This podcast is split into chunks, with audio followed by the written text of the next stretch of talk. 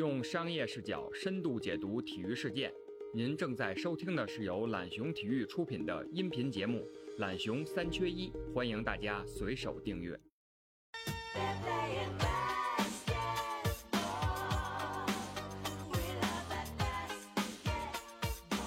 我在娱乐秀场上，我就是要娱乐大众；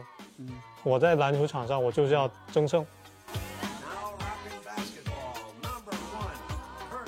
个东西，在我们的语境里的那种代表的那种感觉，就不是该娱乐的东西。同样的情况下，我们反过来，你让兰兰去嘲笑国足，也能赢取这些流量，那这个时候你觉得没问题？那到底是你觉得这整件事不对，还是只是说他们去抢流量不对？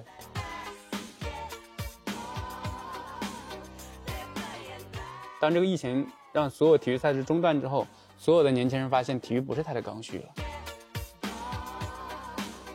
对于我来讲，我追求这个东西就是带给我一个新鲜的体验就 OK 了，我不会把这个东西就是活得太累。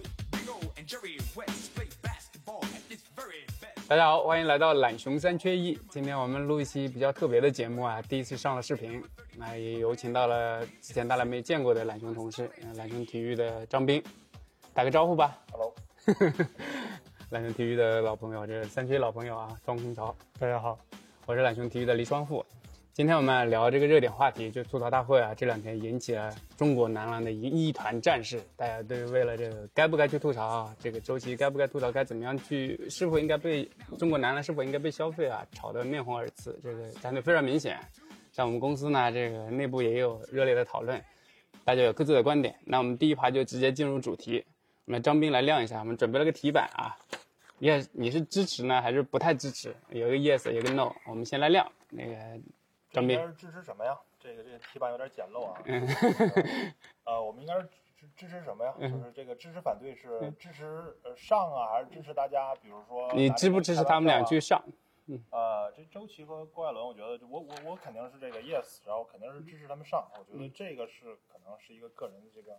自己主观的这么一个权利吧。我觉得上肯定是没有问题的，对，这是我的一个态度。哎坤长，嗯，我也觉得可以可以上。就我个人的观点就是觉得说，你现在不能用以前的那一套再去套现在的年呃年轻运动员，毕竟他们你不管他是有曝光的需要，还是说他就觉得他的流量能挣钱，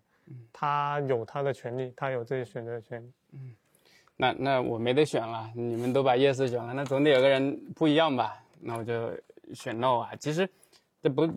我个人非常同意你们，他有权选择自己想去上什么节目，这是他自己作为个人的这个选择。但是他既然作为一个中国职业运动员，作为一个中国男篮的这个一员，他应该了解他所在的这个环境。为什么可能说这个在篮球圈引起这么大的争议呢？我觉得更更大的争议，好像很多篮球媒体的同行以及很多一些铁杆的篮球迷对这个事情是意见是比较大的。我能理解一下，包括我也跟他们做一些沟通。一个最大的呃困惑在哪呢？就是你家门口的世界杯失利之后啊，其实不管周琦也好，郭艾伦也好，你是缺少一个很合理的一个解释的。呃，就是没有一个充足的说明，就大家积累了很多的郁闷，就不知道你当时发生了什么，也没有推心置腹的跟大家来沟通一下，你到底当时出了什么状况，是什么原因导致你有那样的失误？因为毕竟这个比赛很重大，在我们家门口又是世界杯，然后而且这次失利啊，这是你个人的一个失误，可能直接导只葬送了中国篮球很好的一个局面。在这种没有解释的这种情况下，很多球迷的情绪也好，媒体人的情绪也好，得不到一个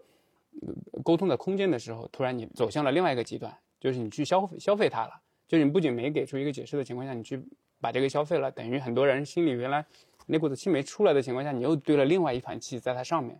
因为体育在中国，它本身它跟其他项目不太一样，它是有它很有特色的我们这个家国情怀的很多东西在的。所以两种情绪这么一抵抗，导致其实现在出现了比较那么大的争议。在我自己的朋友圈也好，家人也好，就是不那么关注篮球的人都是很支持的，那觉得就是一个娱乐，你篮球应该通过更多的娱乐，有更多的受众来去关注它，这是好事儿。但更多的抗议声呢，我觉得就是这帮核心的篮球人口跟媒体吧，他们需要这么解释。我觉得这种矛盾之下的对立，其实我还挺想听听呃张斌的看法的，因为他认为。呃，他应该是作为一个泛篮球的代表，平时不是那么关注篮球篮球的，你为什么这这么支持他们说要要要去表达自己？我觉得这事儿往回倒着说吧，就是那个，呃，我觉得往回倒着说，比如大家，呃，刚刚也提到了，呃，现在好像周琦和郭艾伦就是用了一个特别极端的方式，就是没做解释，然后就去拿这个东西开始消费了。嗯但其实这个东西的原本，我在我看来，它就是从另外一个极端走过来，就是实际上周琦或者郭艾伦，无论是郭艾伦一分还是周琦最后那七秒吧，嗯七秒的一个失误，关键一场得对，就是就是关键一场得了一分，然后那个是最后最关键的失误，就是你说他们愿意这个事儿吗？他们也不愿意。那当然，对啊，但是这个紧接着这个失误还是这个超低分的这个得分的之后是什么？就是是一个极端的对于他们这种错误的一个，你说谩骂也好，不理解也好，嗯还是讽刺也好，其实，在那个之前已经发生了。我觉得球迷首先做了一个可能不太冷静的，嗯非常极端的，甚至于带有这个人格上的或者人身攻击的这个东西。嗯起码我作为一个泛篮球的这个群体，嗯就是我当然我关注体育，但是可能不是那么对这个东西是一个十分热爱的这么一个态度吧。但是我起码从我一个客观，我觉得太过了。嗯就是无论是我们拿这个周期说是这个波兰人呐，还嗯还还还是怎么着的，其实嗯我觉得这已经超过这个度了。我不知道这个怪伦和周琦是怎么想的，他嗯们是不是也是有嗯心里有不平啊，或有不忿呐、或者怎么样呢？他们反倒是走向另外一个极端，就是说的非常好，我我觉得他肯定心里有不舒服，但我觉得作为一个媒体，篮球对于作为一家媒体，我作为一个前篮球记者也好，我希望得到他第一亲口的一个解释，就是当地到底发生了什么。就如果有失误，你心里出现了这个，哪怕你头脑一片空白，你出现这种失误，我觉得大家都是可以理解的。但现在我可能，嗯、为什么说媒体还现在很重要呢？我觉得它缺少这样一个契机，然后导致你现在怼到了另外一个火山口上面，所以自然会迎来这么大的这个反弹。那这种后果就会直接导致我们像原来国足经常说的黑色三分钟啊，这个我们周琦这个波兰时刻啊这种，那只会如果你不说出来，你不表达出来，只会积压在你那里。当然，我们也知道啊，马上这个紧接着可能第二期要播出来，就是周琦他可能会是至少从吐槽大会的节目组给我们反馈的情况来看，他会坦诚的、很敞开的去把这件事情沟通起来，可能会有一次解释。那也有可能导致因为分两集嘛，导致我们没有很完整的看到这个，就下了一个结论，可能有失公允的。其实我觉得这里这里还有一个，我觉得可能大家忽略的点吧，还是怎么样？就是其实你说周琦或者他的团队，还是比如说他的家人，会就是忽视掉他需要解释这个事实吗？嗯他需要出面解释嗯这个事儿。我相信任何一个智力正常的人都会想这个事情的，因为毕竟隔了一年多了嘛。嗯但是他为什么没这么做？嗯其实我是我我是觉得大家可能需要理解这个事儿，或者自己去分析这个事儿。嗯我相信他一定包括这次下下个礼拜要播这个吐槽大会，嗯可能他可能通过这个契机就解释掉了。嗯但嗯是在这之前为为什么没这么做？是不是他也被不知道是被吓怕了，嗯还是被这个这个逼到一个墙角里？他觉得再怎么解释，就是这个舆论的环境已经让他意识到，嗯再怎么解释都错了，就没有这个必要了。他嗯反而可能嗯，就是走到另一个极端，就是也许我把这个东西这个一笑而过。那那可能是因为什么原因呢？因为包括懒熊体育在内，包括我自己在内，其实曾经找过机会让他去对自己当初的这个情况，两年前的情况有一个复盘也好，一个解释也好。因为我觉得从公众层面需要这么一个说法，意思其实是不成功的，也是被本能的拒绝的。那你觉得为什么他这次可能选择这么一个平台去做这种出口呢？我觉得可能这个我很难分析这个原因吧，也可能是比如说是影响力更大，嗯流量更大，啊对吧？嗯就是这个出口更大，包括这个场合，他会自己这么认为，这不是一个特别严肃正式那种场合，他可能用这种方式把这个东西带出来，这种道歉带出来，可能是一种比较。这个温和或者中性的这么一个东西，也许也许他是这么理解的，但是我不知道下一场的这个效果是怎么样。但是实际上从第一场的这种别人对他的讽刺这个感觉，显然并不是那么的理想，没错，毕竟是反对声非非常大。嗯，按照我们中国人的沟通方式，你不太适合在一个特别闲散的平台上去对一个很严肃的事情去做个解释嘛。人家证明可能你一开始就出发点就错了，对吧？好，那你对这个事情有什么样的判推断？嗯，我觉得我需要对整件事情先做一个判断嘛，就对于院长这种可能平常不怎么看篮球，然后或者说对于一些他单纯只是娱乐看娱乐节目的人来说，他并不理解啊、一个国足啊、或者男篮一个比赛输了到底意味着什么。他对于那种可能，因为我看到其实很多篮球媒体人他们的表态是在于说这件事情对我来说是一个很深的伤害。但你现在拿到大庭广众上去消费，去让大家去当一个笑料去说的话，对我是一种伤害。然后我自己其实也经历了波兰那场比赛，那场比赛我就在五棵松，然后坐在三楼看了看了三个小时，然后喊到声音都哑了，然后最后最后时刻周琦把那个球传出去的时候，我知道其实我们的希望已经不大了，对吧？就当你从很专业的角度去分析，你会找到很多种理由，他没有留心听战术啊，或者说大家的战术跑位根本没跑出来的情况下，做出了很多错误的决定。嗯，我觉得这个赛后其实。当时的赛后，很多专业的分析已经都说过了，但我们需要跳脱出来看，就是我们现在不是在赛场上，我们是在一个综艺节目上。他们用这种啊比赛中的画面作为一种梗，然后去啊娱乐观众也好，娱乐啊啊屏幕前的人也好，他是在完成他的任务。你不能用，我是觉得说你不能用，就比如说我们在赛场上教练那一套。你就是要认真，就是要啊全神贯注的去对待一件事情，很认真的对待一件事情。然后你放到综艺节目上，你让他很认真的，就甚至说你都不应该笑，或者说怎么样的。我觉得这就完全违背了，违背了他的人性，违背了整个节目的它的一个本质。嗯，我在娱乐秀场上，我就是要娱乐大众。嗯，我在篮球场上，我就是要啊争胜。嗯，我觉得整个是这样一个概念。冠超刚才跟我们透露很重要的信息啊，他当时就在五棵松的现场。那作为一个现场亲历者啊，也作为一个其实一直关注中国篮球、报道中国篮球的人，呃，从你个人来说，或者从一个媒体人角度来说，你希望从周琦那得到什么样的信息是你还没有获得的吗？嗯，我觉得你要说，如果是比赛刚完以后，我肯定也像傅哥那样说，我希望得到一个解释，就是你为什么会在那个时候，你到底是说。啊，是教练没说清楚，还是到底说你自己那个时候没有听清楚，还是因为现场太嘈杂，然后你压力太大？我都希望得到一个解释。但我觉得可能现在两年过后了，我根本已经不在乎那个答案了。那个答案是什么已经不重要了。嗯，就像你你现在再去追究他，其实也是于事无补了。我倒希望说，我倒希望知道的是他是不是真正的吸取了教训。毕竟我们在。讨论的过程中，其实也听到了，就觉得说他在笑，他就没有吸取那个教训。但事实上是不是真的这样，没有人知道。你看，听他这么一说，他应该还蛮期待这个周日这期节目的，至少某种程度上能判断出他到底吸收了多少，至少会通过他的表态表达出来。是我怎么觉得我们这是在这个这这周末？没有啊，我这期节目并没有收到任何赞助，不然我们就放一个广告牌在这。对，好，呃，我们。进入第二个这个 yes or no 的判断啊，就是这由这个节目衍生出来。其实这个周星怪人不是第一波上这个吐槽大会的这个体育明星，之前冯潇霆啊，他们很多人，包括邓亚萍他们都上过了，但确实争议没有像这一次这么大。那其实我们跳出这一次来聊的一个话题，就是体育该不该去拥抱这种流量？这些流量呢，还不是普通的流量，应不应该就是更大众层面的这种娱乐流量、娱乐流量，更大众层面的可能一些呃综艺流量、各种流量，该不该？我们来举一下纸牌。嗯嗯，这个对我对我来说肯定是 yes 吧？对，我也是 yes 啊。我们又是三个 yes 吗？对对啊，我们又又高度高度达成了一个统一。看看看理由有什么不一样？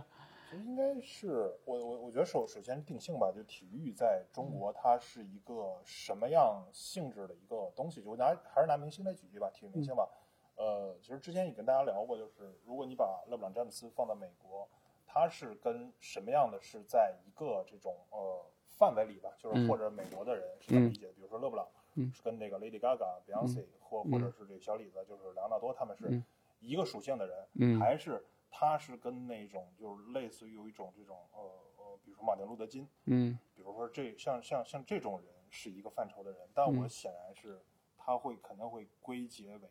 这种像这种娱乐明星，嗯，因为在嗯。他们那个语境里，那 sports 就是这个娱乐的意思，其实就是娱乐，就是大娱乐底下的确有个 sports。在中国呢，其实这个东西就有点复杂了，因为就是体育这个东西在我们的语境里的那种代表的那种感觉，就不是该娱乐的东西。我们的这种嗯历史吧，就决定了这种责任感，嗯或者他的承担的这种东西，就不单单是娱乐的东西。所以说导致。无论是在这个行业里的人，还是比如说看了体育大概几十年的这种人，他们认为体育，尤其是呃这两位，比如咱们涉及到这两位，他是国家队的队员，他自然大家对他的期待期许，包括对他的要求，他不善娱乐明星那种要求。虽然在我的这个眼里，他们做的那个事情，他们就是打比赛，嗯就是做一个 game，、嗯那他们就是要去娱乐我们，嗯然后只是他今天把这只脚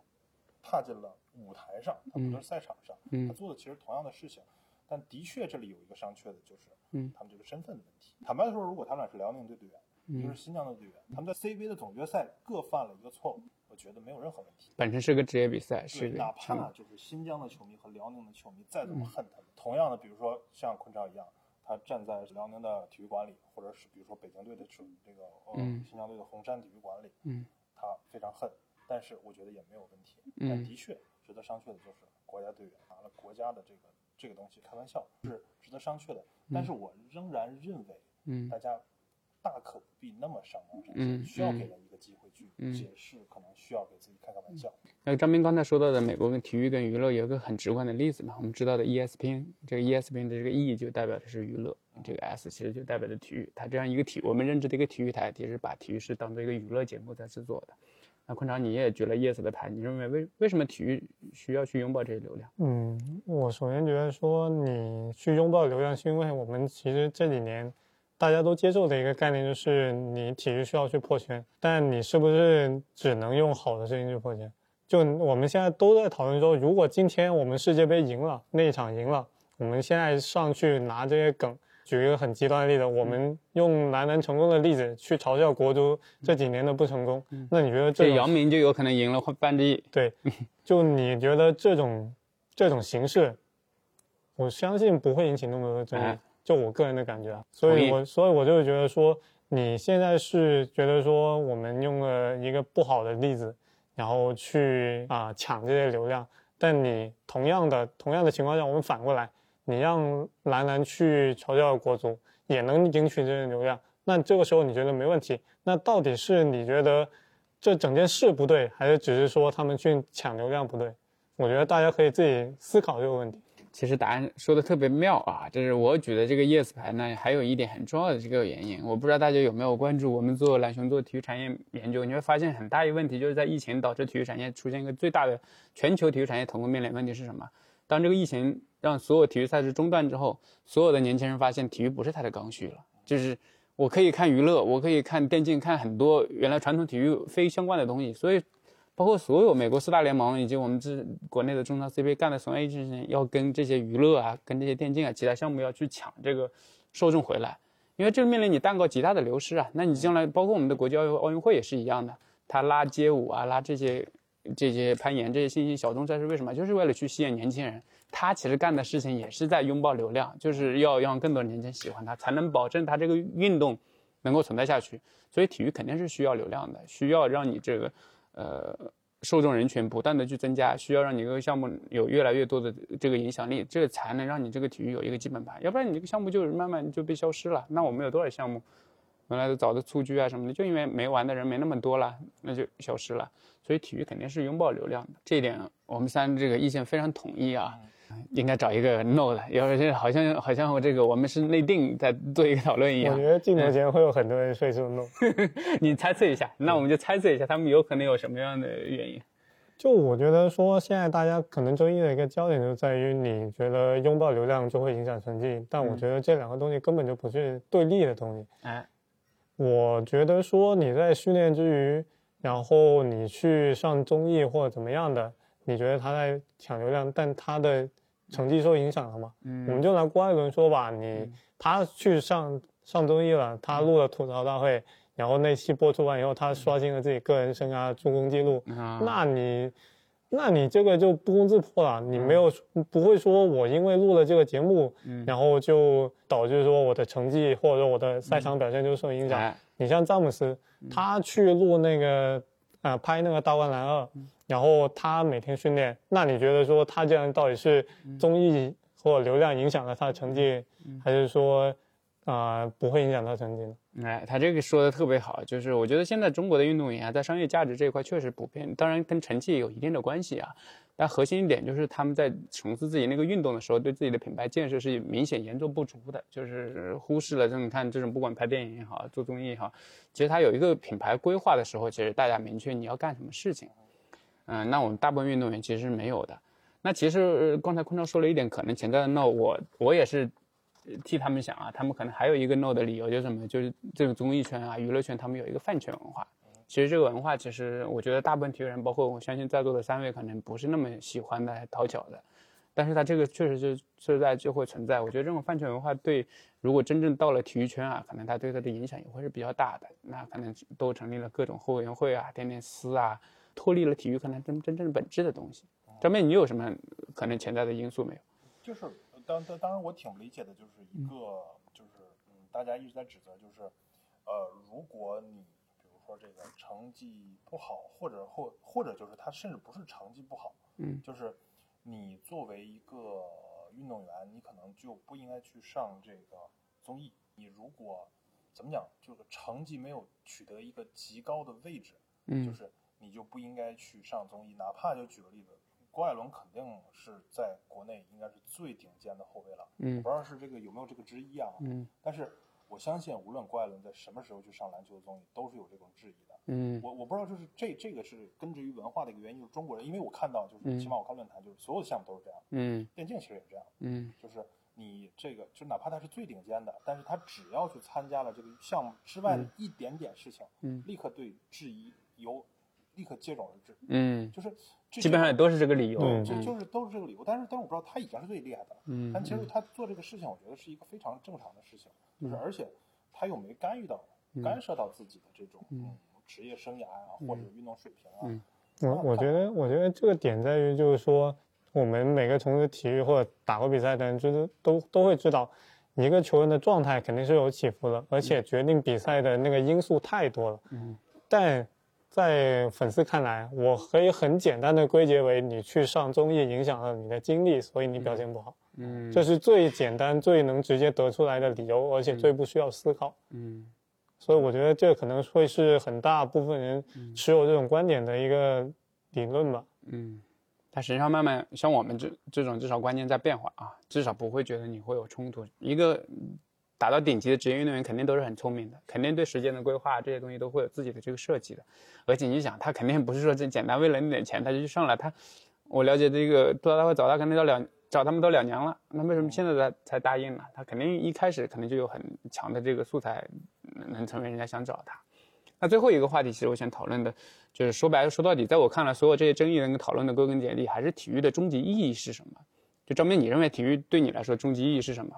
其实其实我先回到那个上一就是上一个问题啊，就是我昨天看那个，因为我们那文章出来了之后，直接这个阅读量非常高嘛，底下留言特别高，然后大家反复，包括朋友圈里，我反复提了一个词叫这个娱乐至死。嗯虽然这个我觉得特别上纲上线，就是立刻拔到了一个这个嗯，这个历史的高度，对吧？十年前的一个概念，现在又 重新用上了对，。就就全都是娱乐至死，就是历史级别的高度，就是探讨一个巨大的、特别天问的一个话题吧。但是这个事儿呢，就是起码从我的，当然从我的性格，包括可能从从我的价值观来讲呢，我觉得这是，这是可能第一点无法避免的。嗯，对，然后我在因为人们对娱乐的追求是源源不断、生生不息的。对这个这这个事儿就是你你看到所有的事儿到最后都往这娱乐偏，就是你嗯这是避免不了的。对就是当当当然我我理解，可能咱们有的观众，比如说这个。嗯我该怎么讲？就是就不是讽刺啊，比如道德水平啊，或者这个嗯。对精神追求特别高啊，嗯。就是他他可以可可以避免这个事情，但是我觉得大部分你是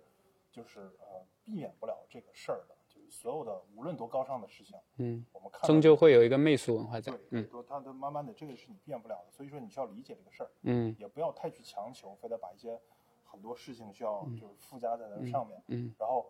我简单总结一下，张老师是个媚俗的人。对对对，我我就特别俗的一个人，然后那个 呃，挺好你你你最后一个问题是什么来着？就体育的终极意义对你来说是什么？这就有这这这就涉涉涉及到了这个终极意义，就是我其实看体育就是一个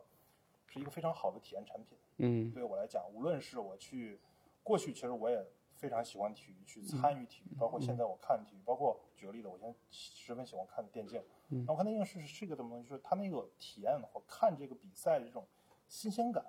嗯。它那种刺激感或者新鲜感，嗯。是我为什么现在很少看体育去看这个东西呢？嗯，就是就是他能做出你自己做不出来的东西。对，就是或者那种新鲜感是我过去没经历过的，就是嗯。呃要比如说往往前倒十年，就是你要是问我的朋友或同学，就是我现在可能一场足球比赛或者一一一周看一场足球比赛，他们就完全没没法相信的，就是嗯。因为孙悦知道，咱们那个设计师孙悦知道，就是我俩聊球的时候，他会发现我过去的所有的这种足球的东西我都知道，因为过去我的确看的非常多，但现在我把这个东西改了，我改到比如看一些电竞，看一些小众项目去了，就我是觉得就是那种体验感对我太重要了。嗯然后我看其他的这种，比如说这种球员啊，或看其他人，就是他这可能是一个浓缩的一个人生吧，因为大家嗯一直讲就是体育是一个浓缩的人生，就是对比如说他的职业生涯十年，就嗯举个例子，我我其实最近常常感叹，他出道的第一天我就看他踢过，他现在已经退役了，嗯就我也也也足以说明我年龄够大了嘛。你的嗯青春结束了是是我我一看到就是他的整个这个职业生涯我都看过了，然后呢，我这种感叹或者对这个事情体验我是非常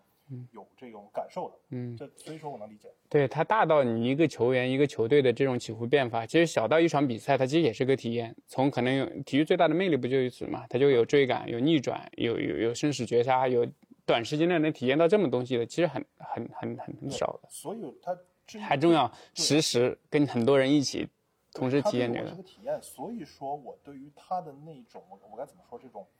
附加的东西，可能就没有那么看重了。嗯，虽然我原来比如说看咱们家国荣誉这些东西就世强少了。赛的时候，我也比如说这个好的时候我也砸过东西。嗯举个例子，比如说我特别小的时候，就看那个九七年中国足球踢十强赛的时候，嗯四比二输伊朗，我也把我的当当时我当时我应该上初一吧，我还把我那个作业本给撕了。嗯你是故意的吧？不不，就就就就你你甭管是故意还是什么，就是然后后来比如说四年以后，零一年出现的时候，嗯对吧？我还把这个这个拖鞋踢烂了，就是那那那是兴奋，就是我原来也是这样的，但是后来慢慢这个他想买东西上新拖鞋对，嗯淡了，我觉得这这东西可能慢慢就淡了。就是我觉得就是对于我来讲，我追求的这个东西就是带给我一个新鲜的体验就 OK 了，嗯我不会把这个东西就是活得太累。这也是昨天咱们那个下面的这种嗯评论里的，就是体育的人活得太累了，嗯就干嘛把这么多东西附加在这么一个就是其实挺好的一个事物上？嗯对，，这是我的一个观点。那体育那坤潮，这体育对你的终极意义是什么？嗯，我觉得，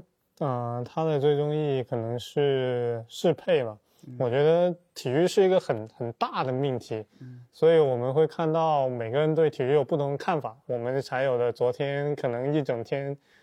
不同的争议，但到最后它是足够包容，能够将所有人的观点全部都吸纳进来，然后将所有人的需求都满足了。你想，比如你想赢，你想获得成就感，那你就努力去训练，每天可能训练个十个小时之类的。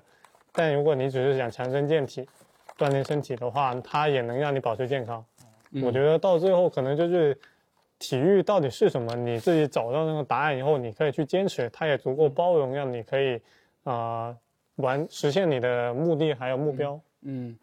那体育对我来说很简单，我可能纯体育一些。张斌可如果说代表一种泛体育视角，是体育外视外人的视角的话，那我可能代表一个体育人的视角。我觉得体育对我来说最本质的核心是自我超越。